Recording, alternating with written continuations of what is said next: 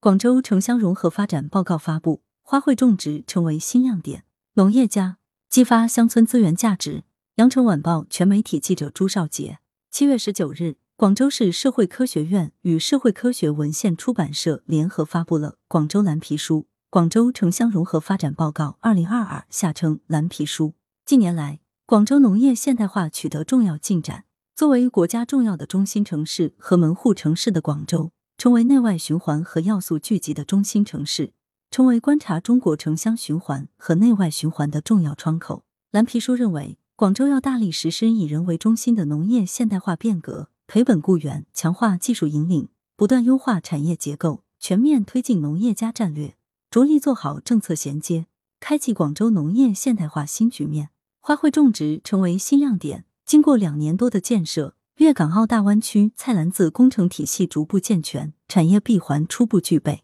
广州市社会科学院农村研究所副所长胡小群说：“广州市系统构建了规模化、品牌化的生产体系、农产品质量安全指标体系、全链条全通透的质量安全溯源体系、畅通便利的产品流通服务体系以及跨地区跨部门协作机制。”蓝皮书指出，广州农产品供应保障能力显著增强。二零二一年，广州农林牧渔业总产值为五百五十点五三亿元，同比增长百分之七点一。分行业看，种植业、林业产值增长较快，分别增长百分之八点二和百分之十点六；渔业产值增长百分之四点四。花卉种植成为新亮点，全市花卉实现产值六十六点九八亿元，同比增长百分之二十七点零。目前。广州专业村镇主导产业主要涵盖种植业、畜牧水产养殖业、休闲农业和农产品加工四类，分别占专业村镇总数的百分之七十八、百分之十、百分之九、百分之三，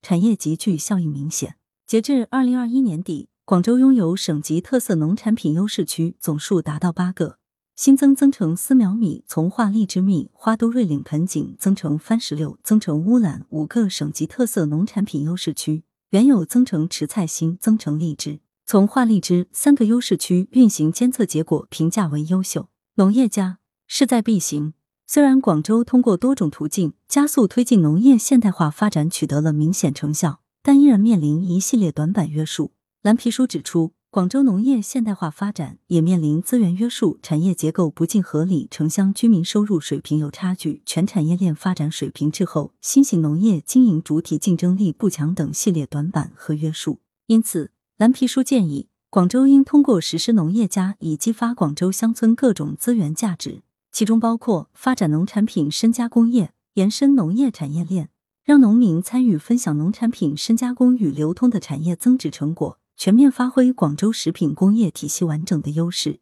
积极推动细分市场的龙头企业向产业链前后延伸发展等等。同时，打造一批集观光农业、创意农业、农事体验、循环农业等于一体的农业项目载体，推动现代农业与现代教育、旅游、康养、文化等各种产业深度融合，将观光采摘、农耕体验、田园风情展示等元素纳入规划。建设具有文化历史地域特点的乡村旅游风景点、网红打卡点，实施农业加旅游、农业加文创、农业加康养融合行动。蓝皮书认为，要把新农村和特色小镇建设作为广州农业现代化建设的重要抓手和平台，